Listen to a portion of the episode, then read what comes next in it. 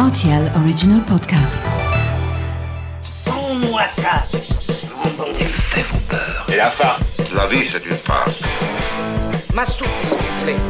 J'adore les chocolates. Mon scarpe, non, germe-là Mais combien de fois je dois vous dire que c'est susceptible, l'aubergine? Tous les produits sont là, alors je vais commencer.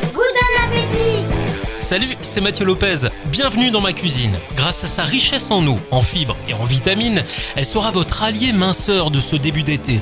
Dégustée froide, elle est non seulement délicieuse mais aussi consistante. Si vous l'accompagnez bien sûr d'un bon pain de campagne artisanal ou encore de quelques grésini, voici la recette de la soupe de tomates froides au céleri.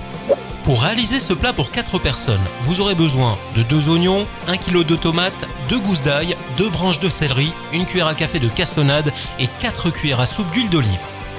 On va tout d'abord nettoyer les tomates et les céleris. Vous pourrez ensuite découper les tomates en petits quartiers et les branches de céleri en tronçons d'environ 1 cm. Épluchez maintenant les oignons et procurez-vous une variété jaune si vous le pouvez. Elle collera davantage à la recette grâce à des saveurs un peu plus sucrées que les rouges par exemple. Vous prenez maintenant vos gousses d'ail que vous dégermez et que vous passerez au hachoir de la même manière que les oignons. Une fois que vous avez fait chauffer l'huile d'olive dans une sauteuse, vous faites revenir l'oignon jusqu'à ce qu'il soit légèrement coloré, puis vous ajoutez le reste des ingrédients, c'est-à-dire l'ail, le céleri et les tomates.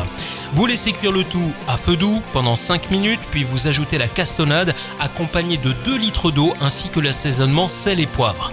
Après 30 minutes de cuisson, vous pourrez mixer la soupe à l'aide d'un mixeur plongeant pour obtenir une soupe bien lisse à l'arrivée.